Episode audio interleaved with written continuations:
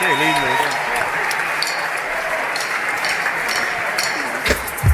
Mire, lo voy a invitar mientras le hablamos a la audiencia a que vea el sello postal de esto que tengo entre mis manos, que es una verdadera reliquia. Dice la dirección señor Domingo Lea, Piedrabuena 4654, Barrio San José. Islas Malvinas, 20 de abril de 1982.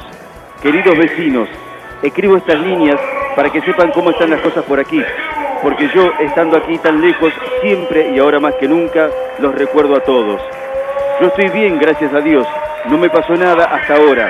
Todo está estable sin los ingleses. Estamos esperando la llegada de ellos, que según las informaciones, antes del 28 de abril llega la flota inglesa, pero aquí los estamos esperando, bien artillados. Colocamos 25 minas en la entrada del canal y la primera vez en la historia de la Marina que se fundían minas. Les cuento que ya hace 12 días que estoy aquí y parece que hubiera estado meses. No se sabe hasta cuándo o si me voy a quedar de efectivo en este buque, porque los tripulantes, la mayoría eran civiles y hay, hoy se van todos porque no quieren saber nada de esto. Bueno, quisiera que si ustedes quieren escribir, que lo hagan. Así, aunque sea por carta, tengo comunicación con todos ustedes. Espero que estén todos bien.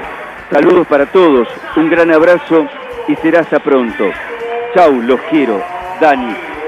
La carta le pertenece a Daniel Eduardo López, excombatiente de Malvinas.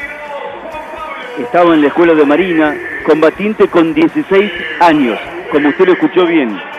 Tripulante del buque Bahía Buen Suceso. Una de las tantas historias que vio su fin hace muy poquitos años, víctima de un accidente cerebrovascular.